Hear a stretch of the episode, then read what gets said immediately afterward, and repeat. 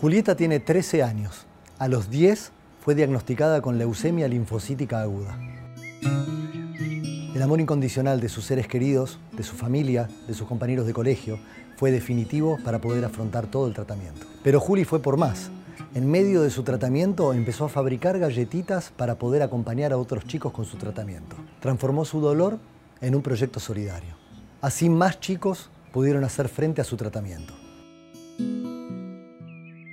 Tengo un montón de preguntas para hacerles a todos. La primera tiene que ver con ustedes como familia. Quiero saber todo lo que une esta señorita. Julia es nuestra, nuestra hija más grande. Sí. Y nada, las cosas de la vida hizo que la familia, la pareja se separara. Pero al mismo tiempo, Juli también logró que rispideces, que, cosas que, no nos llevábamos de diferencias, dijimos, bueno, ahora de lado esto, porque había que ocuparse de ella. Toda tu vida tuvo que cambiar radicalmente. De golpe ibas al colegio normalmente como una chica de tu edad y de golpe un día hubo un cambio de todo. Mira, lo que pasó con Juli fue que la mamá Sole en un momento le empezó a notar que estaba más pálida. E incluso se lo dijeron las, compañeras en el colegio, en el recreo. ¿No? Era eso. sea, estás medio pálida, te sentís bien. Ella no era una nena de, de enfermarse seguido. Y hubo como dos semanas en las cuales se repitieron unas fiebres chiquititas, mm. nada del otro mundo, pero no terminaba de estar bien del todo. Eh, y en un momento viene una médica y me deja una, una orden y me dice, hacerle un análisis de sangre. Porque la noto muy pálida, ¿viste? Cuando uno se, se retuerce así, se hace un pellizconcito. Y ella que siempre había tenido los cachetitos así tipo manzanita. sí. Eh, no, no cambiaban de color. Y fuimos, hicimos el análisis y un par de horas después me llaman del laboratorio y la misma bioquímica me dice, ¿podrás traerla de vuelta a Julieta? ¿Dónde está? En el cole. Digo, en el cole. No puede ser. Y digo, ¿por qué no puede ser? Y ahí todo lo que uno tiene en la cabeza se pasó a un decimonoveno plano. Y digo, bueno, la voy a buscar. Sí, me dice, tráela porque los valores que están dando son demasiado raros. No, no... Es incompatible con que esté sentada en el colegio. O sea, no puede sentirse bien así. La llevamos nuevamente y nos dijeron, no, de acá a una clínica, a una guardia, necesito una transfusión. Y ahí entra el susto, porque hoy que todos nos vemos con barbijo en la calle, cuando vos entrás y no esperás nada en la clínica y te están esperando y te hacen pasar y subís y vas directo a la habitación y ves que todos entran tapados. Es un susto tremendo. Sí, sí, sí. Es un impacto muy, muy grande. Claro, sin saberlo, sin saberlo ustedes estabas con las defensas bajas, era eso lo que había pasado, Se estaba, sí, sí. A mí me tocó recibir la, el, diagnóstico prematuro, o sea, antes de que hubiese un análisis, tiene leucemia, esto es cáncer. Pero lo que vos querés escuchar es que se cura. Y en la panza estaba Antonia, un mes, un mes de embarazo. Entonces se me venían 10.000 cosas a la cabeza al mismo tiempo. Necesitaba salir corriendo, pero necesitaba no entrar con la desesperación que tenía a abrirle la puerta a ella. Fue un, a partir de ahora vamos para adelante, ya está. O sea, si hay un diagnóstico, yo confié en lo médico, me entregué completamente a lo médico, por eso a mí no me importaba qué era. Eh, con Juli decíamos el, flujo, porque los diferentes colores. El liquidito. El liquidito. naranja. Yo le decía el perchero, porque donde ponían el coso, yo decía, bueno, el perchero. Iba caminando el perchero. Me contaron que cuando a donde vos fueras, era como que iban con una especie de fiesta ambulante. sí. ¿Sí? ¿Me contás un poco, por favor? Me interesa un montón. Era cuando me decían, bueno, esta semana tenés que ir de tal día a tal día o tenés que ir dos veces a la clínica y era agarrar una mochila y llenar. Es decir, bueno, para pintar, para jugar a las cartas, para llevar esto, la otra cosa, el celular, eh, otra cosa, un juego de mesa. Y era llenar una mochila de cosas y ya con una valija más o menos. Decir, bueno, traje para jugar. Hasta había fiestas temáticas. Hubo un Halloween. Hubo un Halloween que me había llevado una bolsa de caramelos y empecé a armar bolsitas. Y después, a los que se podía, íbamos entrando a, las habitaciones y repartíamos caramelos. Un día en la clínica me habían dicho que estaban unas cremas eh, y otra cosa que era como para sacar una cinta. Eh, sí, eran para las habilitaciones del catéter. Eh, una crema en, en anestesia. Sí. Y un día me dijeron que eran difíciles de conseguir, que en Argentina no había tantas, que había que conseguirlas de afuera. Entonces me habían dicho que había chicos que no tenían eso. Y dije, ah, bueno, pará, no, les va a doler todos los pinchazos y eso. Entonces eh, se, se nos ocurrió, eh, dije, bueno, voy a hacer algo para que otros chicos puedan tener las cremas esas. ¿Y qué hiciste? Y me puse a cocinar galletitas, a venderlas y con la plata comprar donaciones para hospitales. ¡Wow! ¿Y eso se te ocurrió a vos? ¿Y con quién lo conversaste? Con mamá. Algo hay que hacer, me dijo. Y como la conozco, que se iba a quedar carburando tres, cuatro horitas más con el tema, eh, le digo, ¿y ¿vos qué harías? Yo sé cocinar, me dice. Intentemos. Y era noviembre, ¿no? Empezamos Era con galletitas de Navidad. Hice 120 20 docenas para Navidad. 120 docenas de En galletitas. Y era eh, agarrar, hice un flyer, lo pasé por todo WhatsApp y por el colegio. Era, eh, íbamos al colegio y las galletitas de Juli, no sé qué, bla, bla, bla. Y era tipo todo el colegio. Ay, ¿me haces unas galletitas? ¿Me haces unas galletitas? Y te fueron pidiendo y empezaron a aparecer los pedidos como locos. Sí. No dabas abasto. En los ratos libres eh, la función era delivery o... O cocinar. Entre delivery o amasado de bollos, porque cuando ella volvía de la clínica se ponía a cortarlos, que era la parte más divertida, y, y- y hornear y decorarlas. Pudieron llevarlo adelante además todos unidos y todos juntos. Fíjate cómo no falló nada. Se armó un equipo. ¿Sí, no? Me acuerdo un día que, que nos quedábamos con, con Gustavo cuidándola en la noche y habían bajado con él en el ascensor. Y me dice, quédate tranquila que con Gota somos un equipo, me dijo. Y uno en ese camino se da cuenta que, que las prioridades son, son otras. Que todo lo que corriste por laburo, todo lo que corriste por, por cosas, por situaciones en la vida, es para... Hoy hay que resolver algo que importa en serio.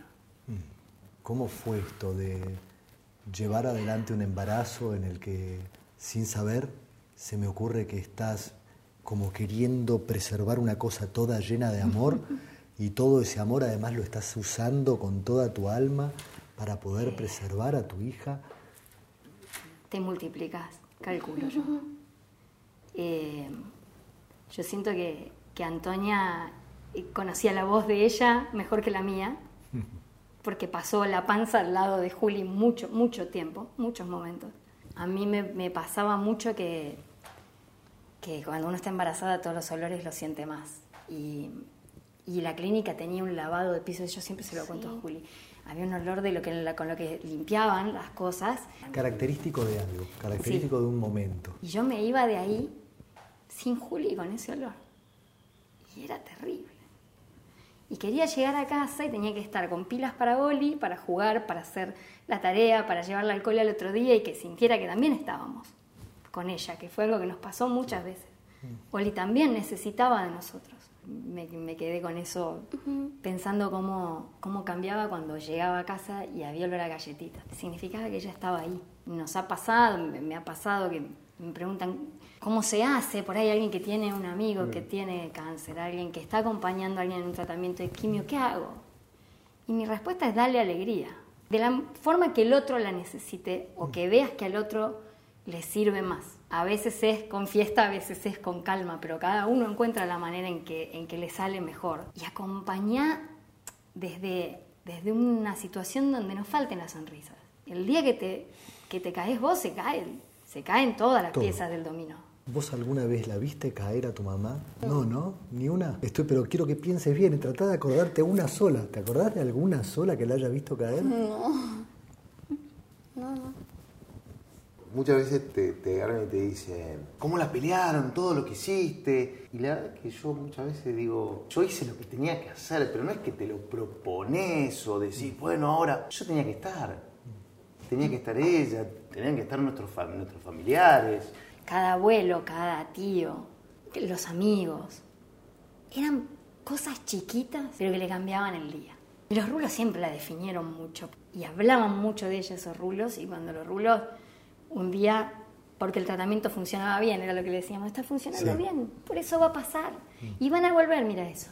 Estaba con un bajón y llegó ese mensajito. Y así como llegaban esos mensajitos, llegaba un, algo que le habían armado los amigos para pegar en la habitación, llegaba él con chocolates o con algo que le había mandado la abuela, llegaba yo con, no sé, un video de una clase de guitarra para zurdos que le había hecho un tío. Y agarré, hice una lista de todas las cosas que quería hacer cuando pudiera. Entonces era bueno, viajar, eh, ir a la cancha, ir al cine.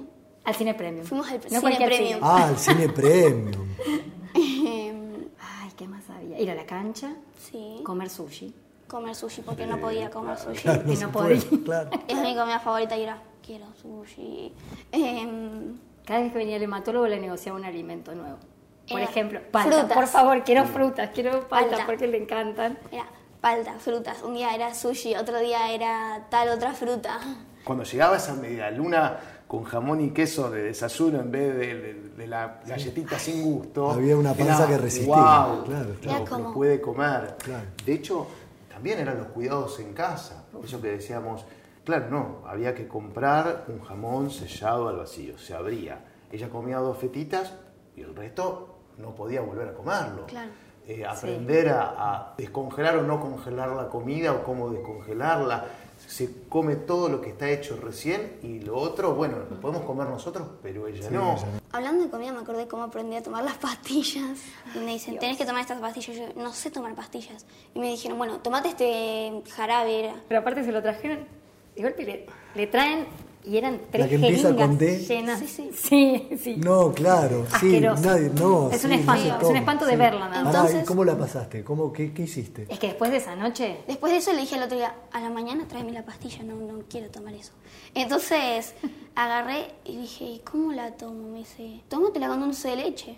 Entonces me guardaba los dulces de leche la mañana y al rato le metía de la de pastilla en la, Claro. un coso así dulce de leche y me lo mandaba. El dulce de leche no podíamos de vueltas tener un Sí, pote grande de dulce leche y meter una cucharada. No. Entonces yo fui al supermercado y me compré Todavía hay. los, los Bochón. chiquititos, Creo que todavía una Todavía hay, de más todos o menos. chiquitos. Era es más, me trajo la mitad a mí en casa creo que 100.000 todavía así. quedan, más o menos. Dulce de leche miniaturas y era, bueno, voy a tomar pastilla. Después, hasta hace muy poquito, siguió tomando pastillas Sí, todos sí, los días. claro. Y nosotros no, no- no teníamos que hacérselo acordar. Era terminar de comer, esperar una hora, se ponía ella el reloj, eh, pasaban dos horas, comíamos. Entendió que eso había que hacerlo, Mm. que no se discutía, que no había que pelearse y sobre todo la responsabilidad. Porque No, no podía. yo de repente no decía, podía, uy, podía". eh, la pastilla ya la tomé. ¿Cómo sigue esto? ¿Son cinco años por delante de, de controles? En ningún momento con el, con el doctor nos avanzó mucho sobre la información. No, de Mira, hecho teníamos dudas en el medio, decíamos, ¿y ¿y ahora qué qué, etapa viene? No, ¿Cómo El es- fin de tratamiento es. ¿Qué es fin de tratamiento? Es Fin de tratamiento es que, la- en palabras de, de- Sí. de Picones, yo ya no tengo que hacer Nada. nada.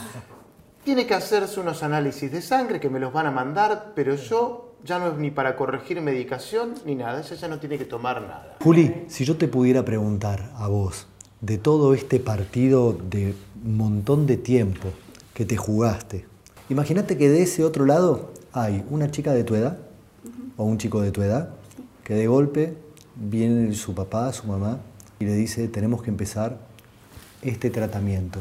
¿Qué le dirías? Que tipo, si está contento o trata de estar contento lo más posible, que todo va a estar bien. Que mientras que lo haga, que se divierta. Muchísimas gracias. Muchas gracias. Muchas gracias. Muchas gracias, chicos. Un gustazo inmenso. Son un familión.